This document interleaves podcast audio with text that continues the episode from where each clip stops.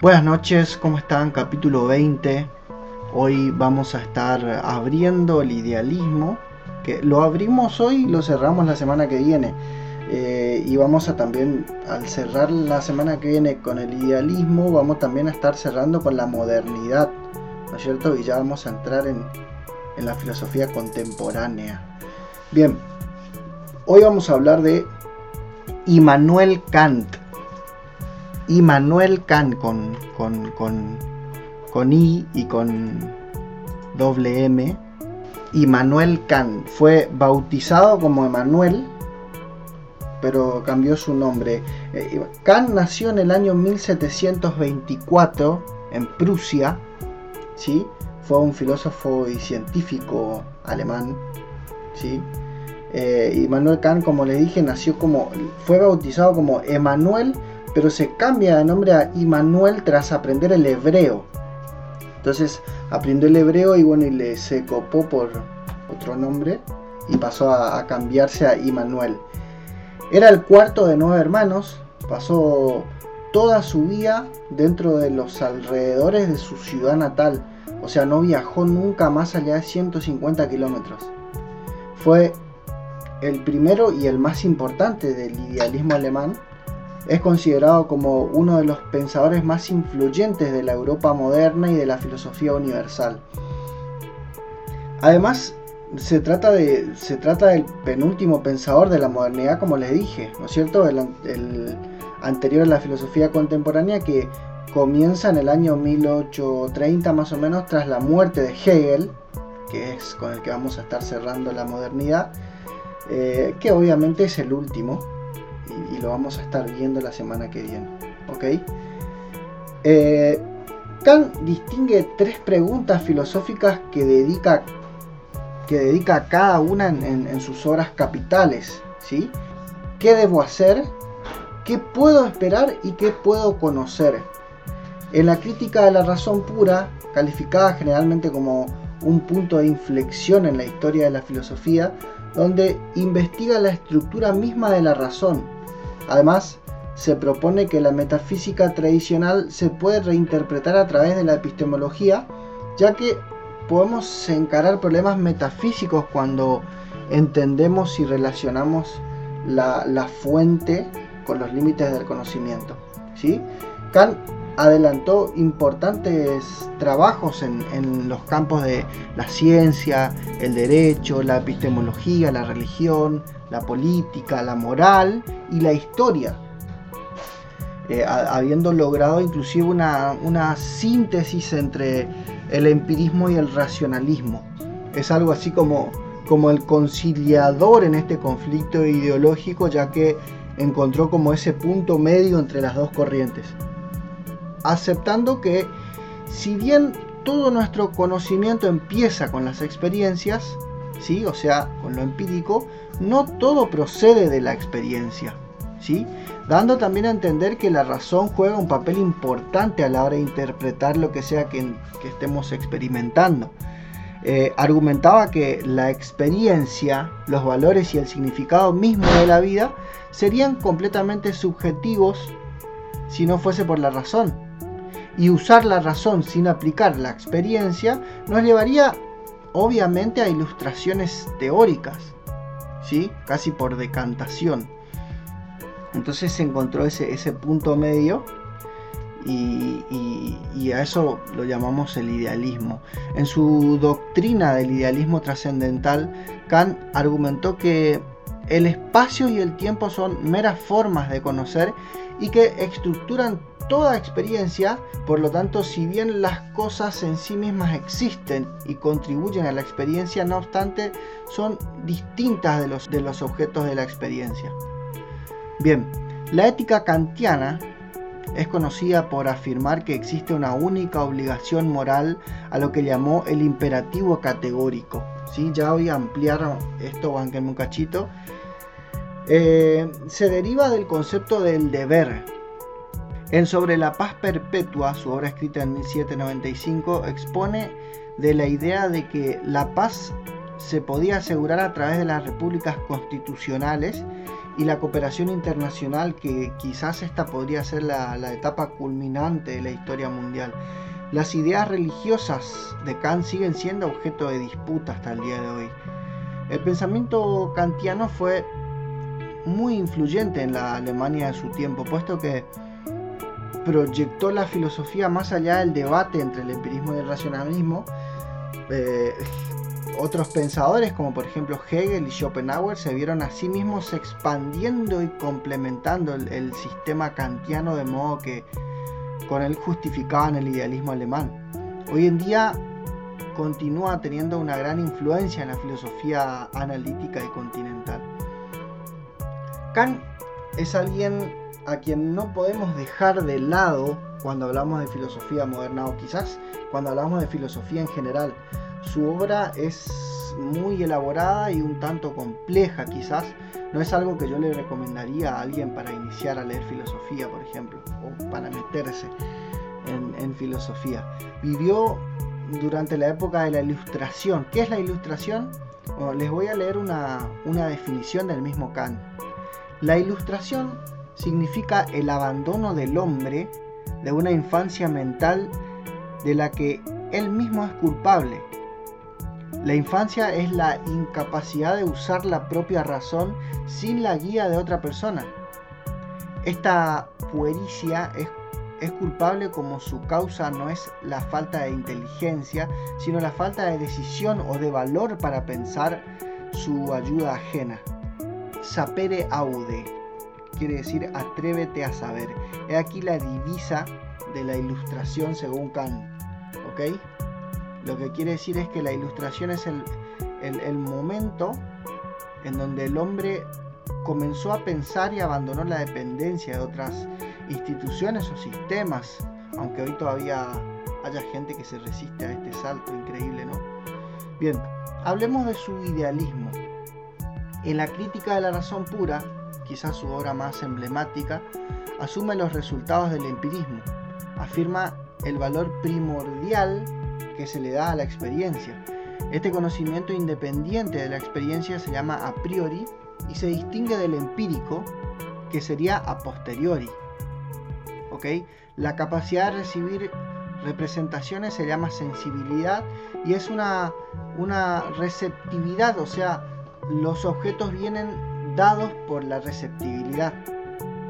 La capacidad que, tenemos de pensar los objetos dados por la sensibilidad se llama entendimiento. Acá es donde Kant dice o hace esta síntesis entre el racionalismo y el empirismo y dice, la capacidad de pensar el objeto de la intuición es en cambio el entendimiento. Ninguna de estas prioridades es preferible a la otra. Sin sensibilidad ningún objeto nos sería dado. Y sin entendimiento ninguno sería pensado. Los pensamientos son contenido, son vacíos, las intuiciones son conceptos, son ciegas. Ni el entendimiento puede intuir nada, ni los sentidos pueden pensar nada. El conocimiento únicamente puede surgir de la unión de ambos. Por eso digo que logró esa conciliación y desarmó esa pelea entre ambos bandos diciendo, bueno, dejen de pelearse, los dos son importantes y uno no puede sin el otro como, como en el jardín de infantes le, le hizo darse las manos. Las intuiciones que se refieren a un objeto dado por las sensaciones se llaman intuiciones empíricas y el objeto sensible constituido por la sensación y las formas puras a priori que ya dijimos que es de espacio y tiempo impresas por el hombre se llama fenómeno. Asimismo, las representaciones en, las que no se encuentra nada perteneciente a la sensación se les llama puras. Bien, hablemos de el término más conocido de la ética kantiana. ¿Sí? Vamos a hablar del imperativo categórico. El imperativo categórico vendría a ser como una especie de mandamiento, o mejor dicho, mandato para quitarle todo tipo de, relación con, con la relación o otras ideologías parecidas, sería un criterio, ¿sí? sería un criterio que nos da la razón antes de actuar. En la obra Fundamentación de la Metafísica de las Costumbres, de 1785, Kant expone varias fórmulas del imperativo categórico. Nosotros nos vamos a, enfocar en una, que es la que más escuché y, por lo tanto la, la prioridad. La fórmula dice, obra de tal forma que tu máxima se vuelva una máxima universal. Obra de tal forma que tu máxima se vuelva una máxima universal. Les voy a leer lo que encontré y después lo explico según lo que pude comprender. Lo que estas fórmulas indican es que solo la autonomía de la voluntad, fundamentada en la racionalidad del sujeto que actúa, puede ser un principio de moralidad. Dicha, dicha autonomía constituye propiamente la libertad.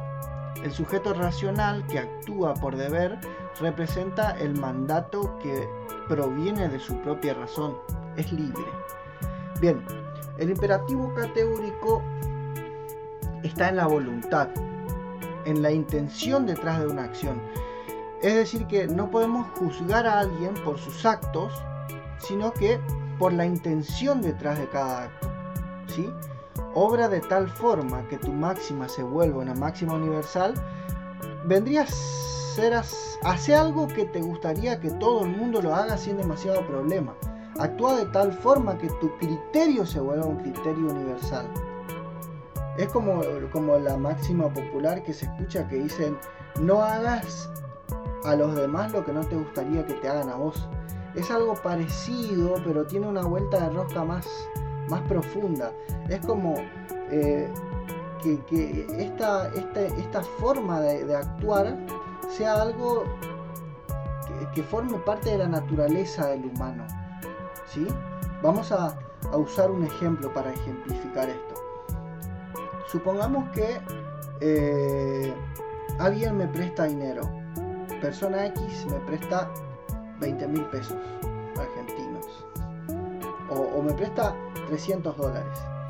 Hagámoslo así. Una persona X me presta 300 dólares. Yo le pido prestado, le digo, mira, te prometo que en una semana te devuelvo. Y, si quieren le podemos poner intereses o, no. Si no importa. No, hace a la, a la ética kantiana eso.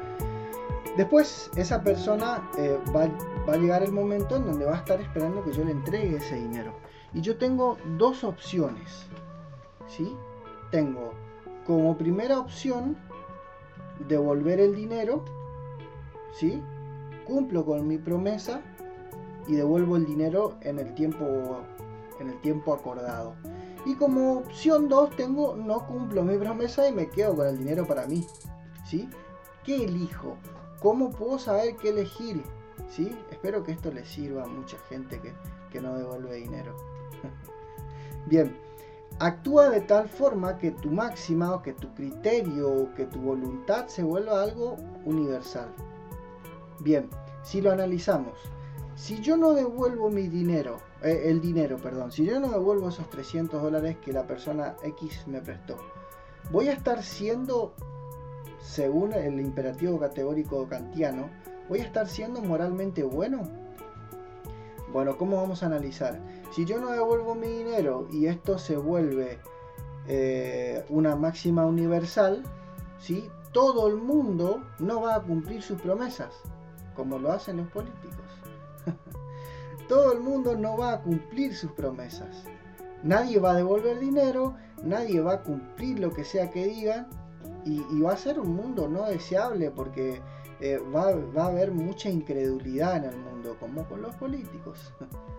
Bien, si elijo la otra opción, cumplo con mi promesa y devuelvo el dinero, es decir que todo el mundo va a comenzar o, va a seguir cumpliendo sus promesas como hasta ahora, o va a elegir, supongamos que hay alguien que no lo hace, como los políticos, eh, y a partir de ese acto o esa decisión que yo tomo, ese político se, ve influenciado por, mi acto y, él, como cualquier otra persona, comienzan a cumplir sus promesas y sería obviamente un, un mundo bueno o un mundo deseado. Bien, esto es lo que dice el imperativo categórico. El ejemplo clásico es si una persona se está, si una persona se está ahogando, y yo paso por ahí y lo veo, ¿qué pasa? ¿Lo ayudo o no lo ayudo? Y no está el tema, como dije, en el acto en sí, sino en el porqué, en la voluntad detrás de ese acto. Si yo digo sí voy a ir a salvar a esa persona, ¿por qué voy a ir a salvar? Porque me gustaría que si yo estoy en ese lugar, eh, si soy yo el que se está ahogando y pasa alguien y me ve, que me ayude. Entonces no vale. Porque el imperativo categórico dice que yo lo tengo que hacer porque todo el mundo va a hacerlo. Después, en, consecuencia de eso, seguramente yo puedo estar en ese lugar y obviamente alguien me va a ayudar porque todo el mundo lo hace. Pero si yo lo hago solamente porque me conviene, no estoy, no, no, se aplica al imperativo categórico ya que lo estoy haciendo por mi conveniencia y no porque me parece moralmente bueno. Bien, este fue el capítulo de Kant, ok. Vamos a, cerrar por hoy con, con Kant y me despido de ustedes y bueno, nos estamos viendo la semana que viene con Hegel. Un abrazo, que sigan bien.